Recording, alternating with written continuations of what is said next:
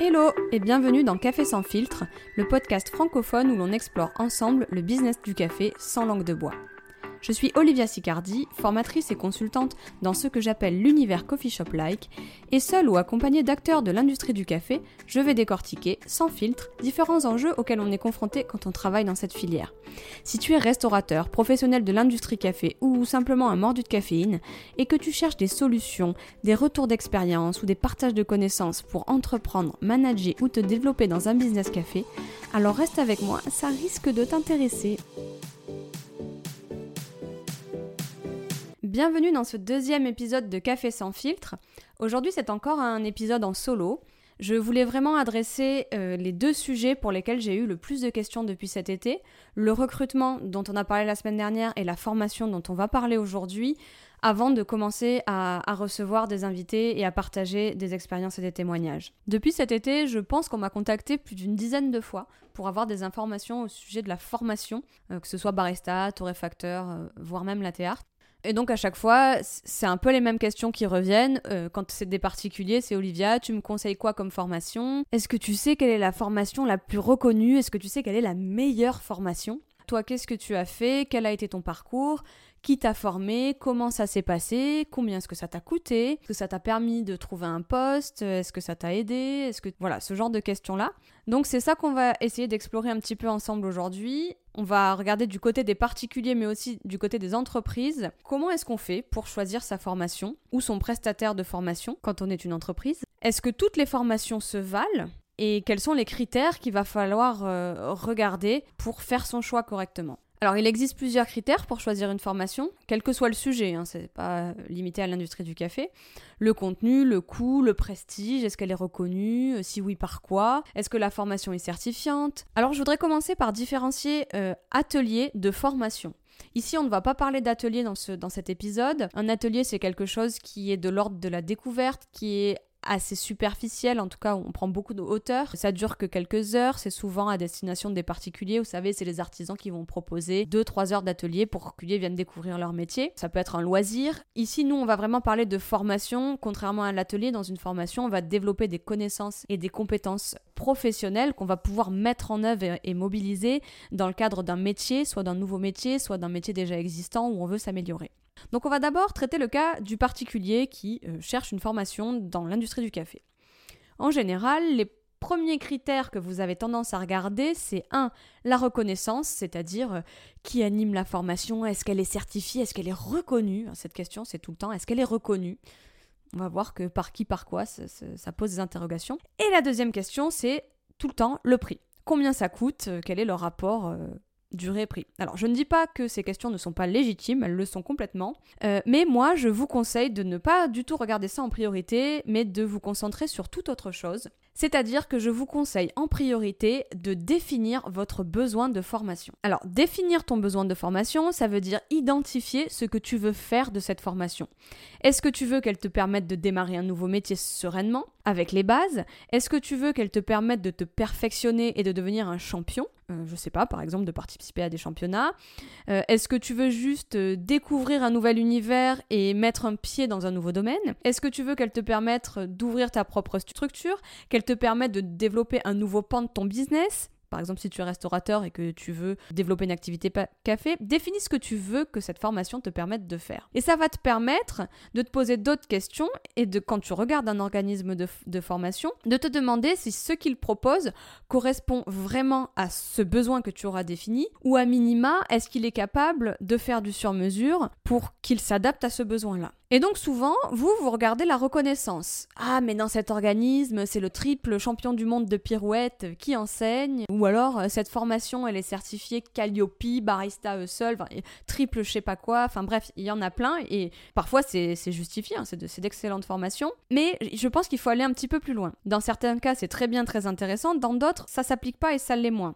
C'est assez naturel de vouloir raisonner en termes de diplôme, de chercher la formation la plus diplômante et la plus certifiante, mais malheureusement, dans le cas précis des activités liées au café, c'est pas très pertinent. Pourquoi? Parce que le marché, que ce soit le marché du travail ou, le marché euh, des tendances et des produits dans ce secteur-là, il n'est pas encore suffisamment développé et donc pas encore suffisamment réglementé en France. Par exemple, si on compare à, l'industrie de la nourriture, des pâtisseries, de la boulangerie, et là je vous renvoie à l'épisode de bande-annonce de ce podcast où on fait le distinguo justement entre restauration traditionnelle, pâtisserie, boulangerie et euh, l'univers un peu de coffee shop-like, euh, eh bien justement, contrairement à la pâtisserie-boulangerie qui est très réglementée, où il vous faut un CAP, un diplôme de la, de la corporation pour pouvoir produire et commercialiser des pâtisseries. C'est pas du tout le cas en ce qui concerne le café. Je ne dis pas que c'est une bonne chose, mais à l'heure actuelle, il n'y a aucune réglementation qui empêche n'importe qui de s'établir sans diplôme, sans aucune formation. Comme barista, comme torréfacteur, euh, on ne va pas vous empêcher. Alors, c'est pas forcément une bonne chose parce que ça donne des situations où on voit n'importe qui euh, faire n'importe quoi avec. Euh,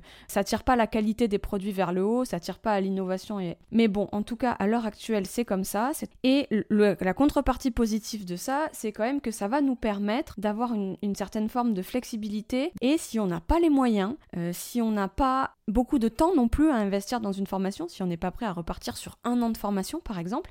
À partir du moment où on a vraiment la volonté de, se former, ça va nous permettre de quand même faire des choses assez sympas, d'être créatif et de pas avoir besoin de trop pour se lancer et pour s'établir. Donc conseil numéro 1, sors un petit peu du mode de raisonnement franco-français, du mode classe hôtelière, euh, euh, du mode de classement d'école euh, et réfléchis un petit peu différemment, vraiment en fonction de ce que tu as besoin toi. Cette course à la reconnaissance de la formation, ça m'embête un peu parce qu'en fait, on oublie de regarder ce qui est pour moi primordial, c'est-à-dire la pédagogie au centre de la formation qui est dispensée, les valeurs on parlera tout à l'heure, est-ce que c'est good vibe ou pas good vibe, c'est structurant, et l'expérience vécue. Donc souvent, quand vous cherchez à savoir si votre formation est reconnue, vous cherchez un prof star en fait. Vous cherchez un champion, euh, quelqu'un qui, selon vous, selon votre cadre de référence, a fait ses preuves, alors c'est bien, et je pense qu'on remercie les champions de s'intéresser un petit peu à la formation. Euh, alors c'est bien parce que c'est inspirant, ça va te donner un beau modèle, mais moi, si j'étais toi, je préférerais un formateur ou un organisme qui est déjà passé par là où tu es plutôt que le champion du monde. Parce que breaking news, euh, le champion du monde, euh, si tu es débutant, que tu choisis une formation euh, sur, sur une semaine ou trois jours qui est financée par le CPF ou Pôle emploi, le champion du monde, c'est pas lui qui va dispenser l'intégralité de ta formation, tu vas pas le voir beaucoup. Tu vas le voir quelques heures et puis c'est tout il va marketer en quelque sorte la formation et, c'est normal, on peut pas lui en vouloir. Euh, si c'était lui qui dispensait la formation sur une semaine, ça te coûterait bien plus cher. On parlera du prix tout à l'heure. Donc si j'étais toi, moi je préférerais un formateur ou un organisme qui est déjà passé par là où tu es parce que c'est la question numéro 2 que tu dois te poser, l'expérience vécue. Est-ce que le formateur a déjà été à ma place? Est-ce qu'il a déjà dû apprendre ce que je, moi, je m'apprête à apprendre aujourd'hui, ce que j'ai besoin d'apprendre aujourd'hui? Et donc, si tu veux te préparer un championnat, c'est extrêmement pertinent de choisir un champion ou un organisme où il y a le champion pour te former. Toi, si tu débutes, tu n'as pas forcément besoin du champion et c'est pas forcément l'idéal parce que le fameux champion, ça fait bien longtemps qu'il n'a pas été derrière un comptoir à gérer un rush. Et si toi, ce que tu t'apprêtes à vivre, c'est eh ben, te retrouver dans un coffee shop à gérer des rushs, et eh bien peut-être qu'il te faut quelqu'un d'autre qui est plus proche du terrain actuellement. Pareil pour la torréfaction, le champion du monde, ça fait longtemps qu'il a plus cette appréhension de se retrouver devant cette grosse machine euh, qui est le torréfacteur, qu'il maîtrise les bases, donc il va parfois faire l'impasse sur des éléments qui lui semblaient évidents parce qu'il a oublié en fait comment c'était d'être un débutant, comment c'était au départ. Je vais te donner un exemple qui sort un petit peu du monde du café pour illustrer ça. Il y a quelques années, je me suis inscrite à une formation, à une certification euh, qui s'appelle le CELTA, donc c'est une certification Cambridge qui te permet d'enseigner ce qu'on appelle l'anglais langue étrangère à des adultes. Et donc euh, ça dure un mois. Le matin, on a des cours théoriques sur des pratiques d'enseignement et euh, l'après-midi, on donne des cours à des adultes euh, dans des entreprises ou des associations, généralement à des groupes euh, de 10 à 30 personnes. Donc, je précise que les élèves auxquels on enseignait ne parlaient ni l'anglais ni le français. Et parmi les, apprentis formateurs, j'étais une des seules, je crois que j'étais même la seule, oui, euh, dont la langue maternelle n'était pas l'anglais. Donc je voulais enseigner l'anglais, je me formais pour ça, mais j'étais la seule dont la langue maternelle n'était pas l'anglais, moi c'était le français. Et donc j'avais beaucoup de critiques par rapport à ça des autres formateurs en devenir. Pour eux, j'étais pas légitime à faire ça.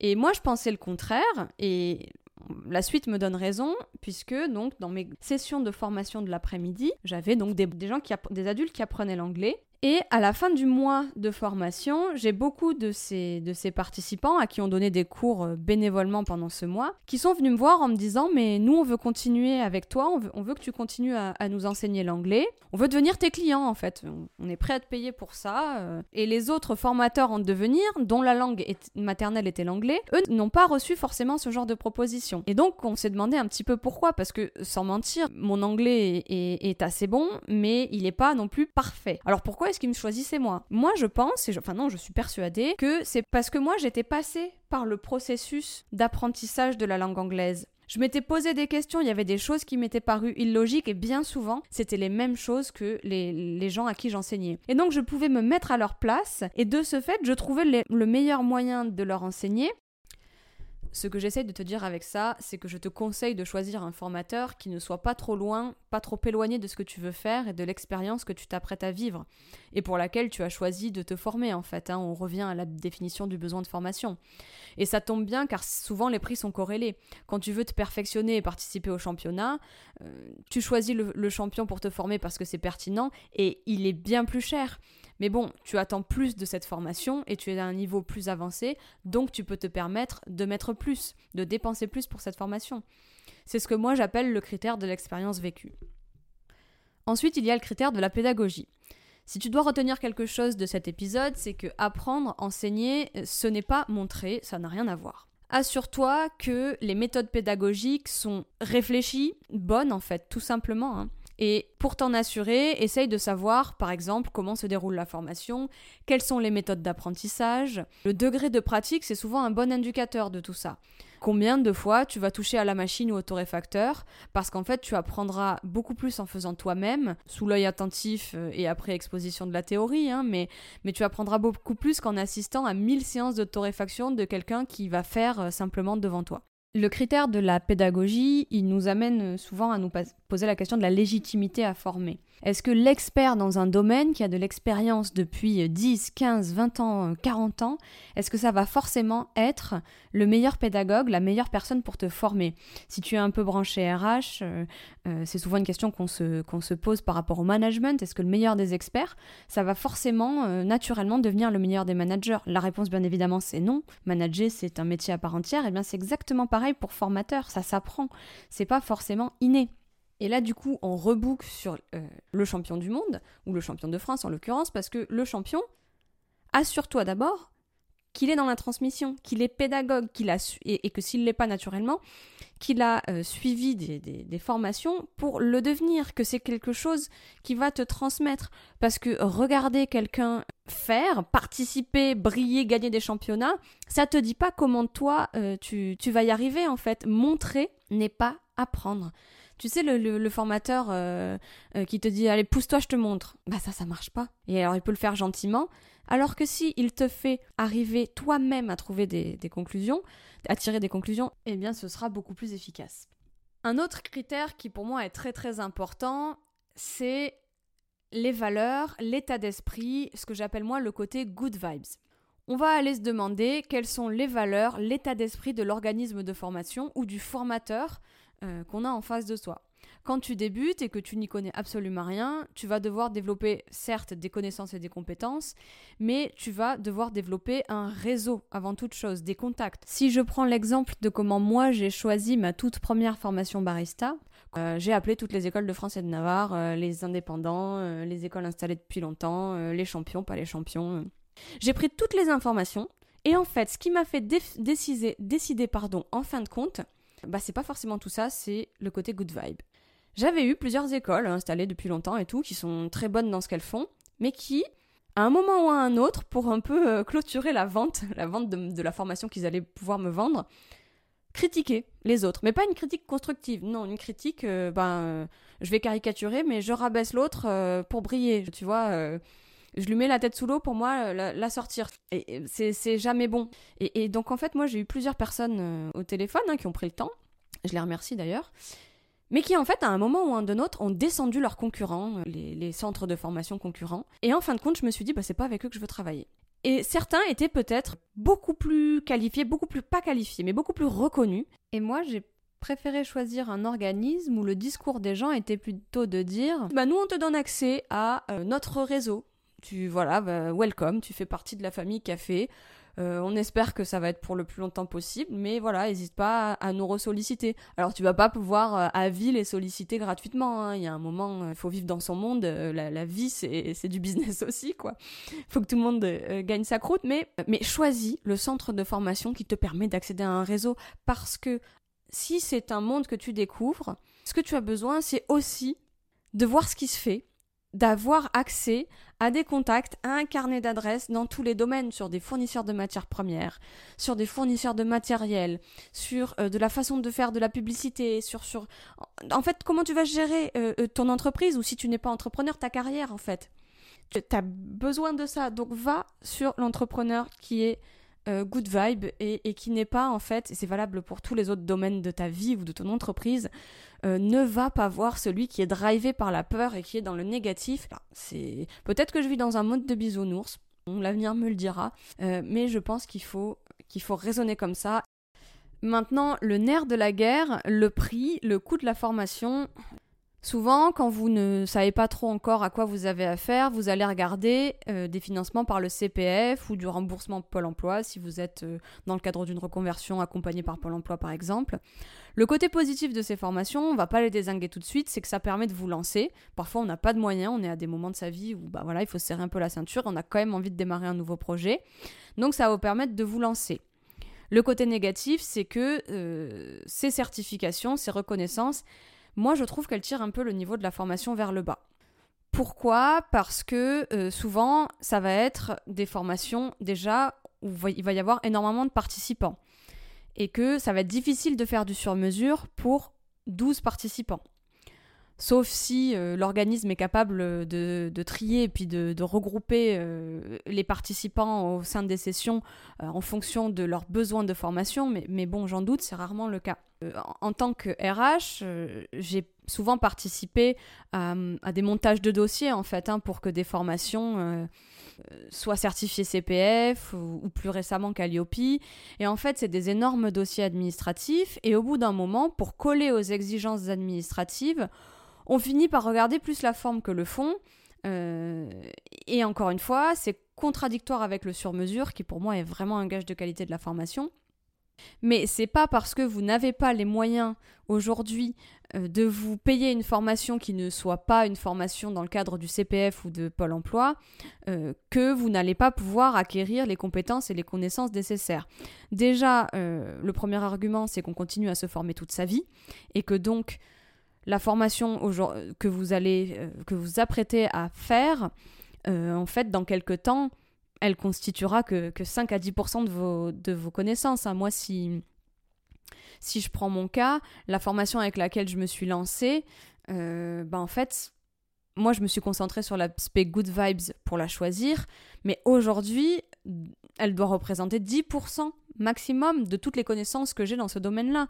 Et sachant que le monde du café, en plus, comme beaucoup de comme comme la vie entière en fait. Hein. C'est un monde où on apprend tout le temps. Il y a toujours des choses à apprendre. Donc mon 100% d'aujourd'hui, à mon avis, ce sera le 20% de dans 5 ans. Donc en fait, voilà, c'est simplement le moyen de mettre le pied à l'étrier et de vous lancer. Et la deuxième raison, c'est que eh bien voilà, vous faites un choix en conscience. Aujourd'hui, vous choisissez cette formation qui est euh, accessible via le CPF ou Pôle Emploi parce que bah, vous ne pouvez pas faire autrement, parce qu'elle correspond à un besoin du moment. Hein. Si c'est juste découvrir une, industrie, bah, ça, ça correspond tout à fait. Et donc, vous savez que vous ne vous attendez pas à du sur-mesure extrême, que vous ne vous attendez pas à une formation euh, en individuel. Voilà, vous êtes conscient. Donc, vous n'avez pas des attentes démesurées. Et donc, vous savez qu'il y a quand même un travail euh, d'auto-formation, de, veille constante que vous allez devoir faire, de rencontres même d'autres professionnels que vous allez devoir faire par vous-même. Euh, d'ailleurs, petit aparté, ce travail-là, euh, quelle que soit la formation que vous choisissez, je pense qu'il est nécessaire d'aller chercher, d'aller apprendre par soi-même.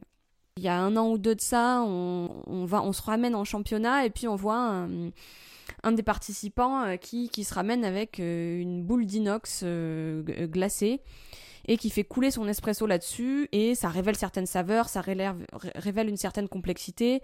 Et en fait on s'était toujours dit qu'il fallait faire couler dans une tasse chaude et ben hop il nous a appris que dans un certain contexte, euh, eh ben, ça pouvait être aussi bien de faire couler sur du froid, tu vois. Je te donne un exemple, mais en fait, c'est un domaine et c'est ça qui est génial, c'est ça qui me passionne dans le café, c'est que tu peux toujours apprendre. Et pour l'instant, j'ai pas rencontré quelqu'un euh, qui me dit euh, j'ai arrêté d'apprendre en fait. Alors, le prix. Souvent, quand vous revenez vers moi, vous avez déjà fait votre étude de marché. C'est la même que la mienne. Parenthèse, ça a énormément augmenté ces deux dernières années. En ce moment, on a dans les grandes grands organismes qui sont implantés depuis longtemps, on va dire qu'on a des formations qui durent entre 2-3 jours. Le maximum, c'est une semaine souvent pour, la formation barista. La formation torréfacteur, elle, dure rarement plus d'une semaine. On est souvent sous 3-4 jours.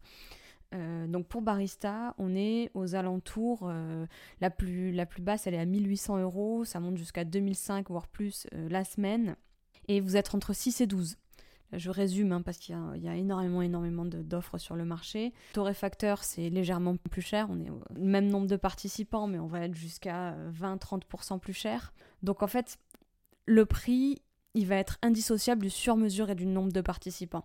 Je pense que c'est ce prisme-là qu'il faut prendre en compte pour étudier la question du prix. Si vous avez 0 euros à mettre, entre, allez, on va dire entre 0 et 300 euros à mettre dans votre formation, de toute façon, vous n'avez pas le choix, vous allez être obligé d'aller vers du CPF ou du financé par Pôle emploi si vous êtes accompagné par Pôle emploi. Maintenant, si vous avez un peu plus à mettre, moi je vous conseille de vraiment regarder le sur-mesure. Le nombre de participants, à 12, inévitablement, on n'a pas la même chose que euh, à 6 ou à 2 ou tout seul, encore plus euh, sur 3 jours. D'ailleurs, euh, soit dit au passage, les formations, elles sont de plus en plus courtes et de plus en plus chères. C'est un peu euh, ce qu'on retrouve dans les supermarchés, le, phénomène de la shrinkflation. Shrink, c'est euh, rétrécir en anglais la quantité de produits qu'on vous fournit pour le même prix qui diminue, c'est un moyen de déguiser l'inflation. Souvent, d'ailleurs, ce phénomène-là, il est doublé. On a la shrinkflation et l'inflation en même temps. C'est-à-dire que ça augmente de prix alors que ça a diminué en quantité. Et bah, c'est rigolo parce que ça s'adapte aux formations, quoi. Plus en plus courte, plus en plus cher. Bref, vous comprenez bien euh, ce phénomène hein, à 12 sur 3 jours. Euh, les gens vont poser des questions, c'est normal, surtout S'ils n'ont pas tous le même besoin, chacun va vouloir, un peu orienter la formation en fonction de ce qu'il a besoin et c'est bien normal. En même temps, quand vous avez payé 2500 euros une formation sur trois jours, bah, je vous encourage à poser des questions. Donc le sur-mesure, c'est important. Et encore une fois, il va falloir choisir en conscience. Je dis pas qu'une formation à 12 n'est pas une bonne formation et qu'on n'apprend rien. C'est faux. Mais il faut être conscient. Faire un choix en conscience. On a conscience qu'on arrive dans une formation avec 12 autres personnes et que donc forcément, en termes de contenu, on va moins en tirer que si on était tout seul. Et que si elle avait été designée, cette formation, pour nous, en fonction du besoin qu'on a identifié. En résumé, si tu es un particulier et que tu es un peu perdu face à toutes ces possibilités de formation, à tous ces organismes, concentre-toi, un, sur la définition de ton besoin de formation. Pourquoi tu fais cette formation? Concentre-toi sur l'expérience vécue du formateur euh, de la personne qui va te former, est-ce qu'elle est proche de ce que tu t'apprêtes à vivre? Concentre-toi sur les méthodes pédagogiques. Concentre-toi sur les valeurs, le côté good vibes de, des personnes qui vont te former. Concentre-toi sur l'aspect sur mesure de la formation. Ensuite, choisis en pleine conscience et priorise tout ça par rapport au prix. Et enfin, déstresse, dédramatise. Euh, en fin de compte, le choix de la formation, il est important, oui, mais il n'est pas déterminant. Euh, pour une seule et unique raison, on l'a déjà dit, on continue d'apprendre tout le temps. Euh, mais ta formation, elle va juste, ça va juste être un tremplin, elle va te mettre un pied à la trille, elle va te permettre de passer à l'action. Moi, ma formation initiale, aujourd'hui, c'est, je pense, si je devais donner un chiffre, 10% de tout ce que je connais, de, l'étendue de mes connaissances aujourd'hui, c'est 10%.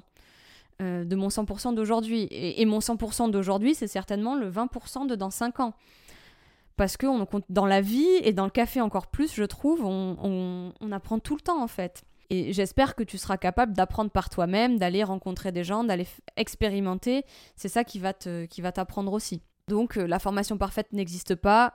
Lance-toi. Euh, dans certains cas, si tu débutes, il te faut simplement le minimum, le package de connaissances minimum pour, euh, pour te dire allez, ça y est, j'y vais. Si on parle rapidement des débouchés euh, que permettent euh, ces formations dans l'industrie du café, euh, souvent quand vous me contactez pour avoir des infos sur les formations, c'est dans le cadre de reconversion et vous voulez vraiment savoir qu'est-ce qu'on peut faire comme métier. On pourrait consacrer tout un épisode à ça et d'ailleurs l'objectif des témoignages et des professionnels qui vont venir témoigner sur ce podcast, c'est de vous montrer un petit peu tout ce qu'il est possible de faire et, l'étendue des possibles en termes de débouchés. mais si j'ai un conseil à donner, c'est que quel que soit le métier que vous avez en tête, soit l'activité que vous avez en tête, commencez par vous former aux bases du métier de barista. Parce qu'en fait, c'est l'objectif ultime. Quand on torréfie, c'est pourquoi? C'est pas pour faire des gommages à base de café. Je pense que c'est quand même pour avoir un résultat en tasse. Euh, même les équipementiers, hein, on les voit de plus en plus. ça arrive dans les championnats, dans les salons de café, et c'est génial. Même ces équipementiers, euh, quand ils règlent une machine, tout ce qu'ils font, en fait, c'est pour obtenir un résultat en tasse. Donc pour comprendre ce résultat en tasse, je pense qu'il faut quand même comprendre euh, le métier de barista.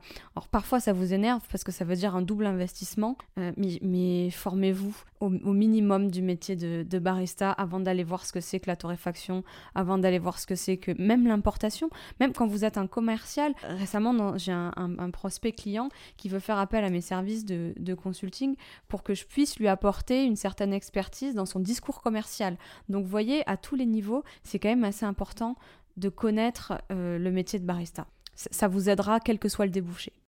Dans cette deuxième partie, je vais m'adresser aux entreprises, aux professionnels, et le raisonnement est un peu différent des particuliers. Dans le cadre de mon business, Aquarius Coffee Lab, j'ai une offre euh, de formation et d'accompagnement pour les particuliers, une offre B2C et une offre B2B de formation et d'accompagnement pour les professionnels. Et je n'y recommande vraiment pas la même chose. Euh, par exemple, pour les entreprises, en particulier pour les grosses, je ne pense pas trop me tromper en disant que un de vos besoins principaux, c'est d'abord que la formation soit vraiment sur mesure. Euh, qu'on ne dispense pas la même formation à une autre entreprise encore moins concurrente.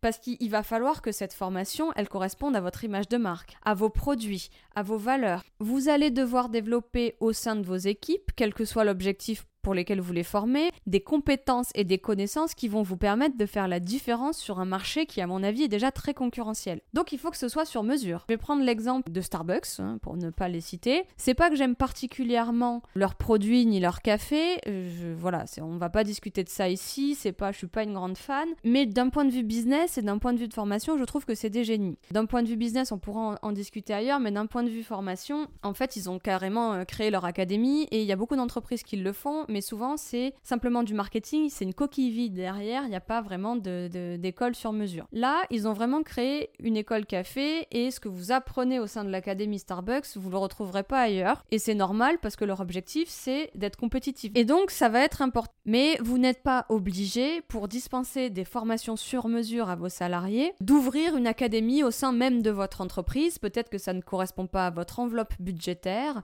euh, ça ne correspond peut-être pas aux compétences que vous avez actuellement en interne pour le faire. Donc ça peut être euh, tout aussi bien d'externaliser, de faire appel à un organisme de formation. Par contre, il va falloir que cet organisme, il vous montre et il vous prouve qu'il est capable de faire du sur-mesure pour vous, de comprendre votre besoin. Alors pareil, pour ça, arrêtez de regarder si les formations ou l'organisme sont Calliope ou non.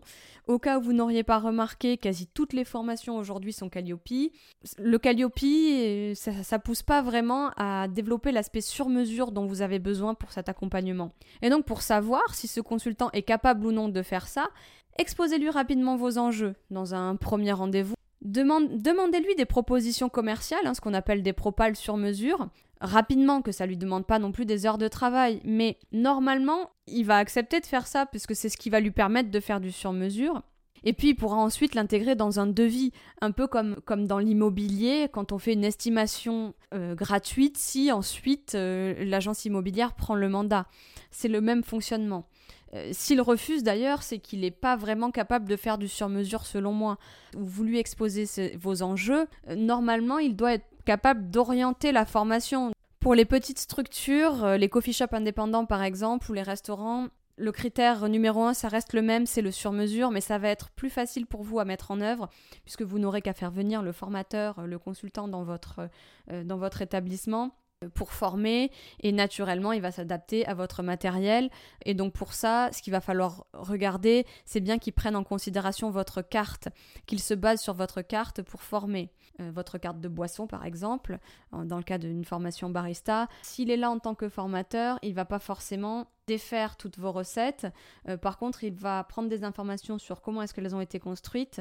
Il va se baser sur cette carte là pour former à des méthodes à un workflow euh, à des techniques de réalisation. Bref, s'il vous demande pas votre carte et qu'il forme selon ses propres recettes, c'est qu'il fait pas du sur-mesure. Maintenant, si on revient sur les plus grosses entreprises, un second critère, c'est la capacité du formateur à former des profils variés. Pourquoi? Parce que ça correspond à un ce que je vais vous donner, c'est de mélanger les équipes en fait de, formation, former vos équipes dirigeantes en les mélangeant aux équipes opérationnelles. C'est le moyen d'être tous sur la même longueur d'onde, d'avoir des remontées d'infos terrain et euh, la formation généralement, elle devient plus concrète pour les équipes dirigeantes, ça devient un outil de management et elle va pas passer aux oubliettes. Si vous formez 10 commerciaux ou 10 directeurs de zone, chacun de leur côté, euh, sans les mélanger avec euh, les gens qui sont sur le terrain, les baristas, eh bien, il y a plus de chances que euh, la formation ne fasse écho à aucune réalité, aucune réalité terrain, et que voilà, qu'elle soit jamais appliquée en fait, que ça reste dans le monde de la théorie, dans le monde des idées, ça sert à rien. Donc voilà, mettez un barista avec un directeur de zone, euh, avec euh, un chef de produit marketing. Euh, voilà, c'est des exemples. Pour les petites entreprises, le pendant de ce critère-là, de, cet élément-là à prendre en compte, c'est que vraiment le formateur soit capable de s'adapter à n'importe quel produit que vous proposiez et qu'il soit capable de vous proposer quelque chose de différent. Je prends l'exemple par exemple des machines La Marzocco. Si vous êtes un traiteur ou un boulanger, euh, que vous voulez quand même améliorer votre offre café, que vous avez fait appel à un formateur pour ça, euh, c'est peut-être pas nécessaire qu'il vous forme au latte art et à l'utilisation de la Rolls-Royce des Marzocco. Non, vous, vous avez peut-être besoin d'une machine semi-automatique et de vous concentrer sur le développement euh, de vos recettes à vous, sur un discours client de la mise en place d'un nouveau produit, par exemple le café de spécialité, qui est assez peu présent chez les traiteurs et les boulangers, par exemple. Essayez de voir si ce formateur ne pas de fourguer la même formation partout. En ce qui concerne les entreprises, les professionnels et leur choix de formation, pour moi, ces deux critères qu'on vient d'évoquer, c'est tout, c'est les seuls. Le reste, ça viendra naturellement avec, euh, en fonction de votre budget, vos disponibilités, mais vraiment le sur-mesure et la capacité du formateur de s'adapter à différents publics et à différentes euh, offres de produits, c'est la seule chose qu'il faut regarder.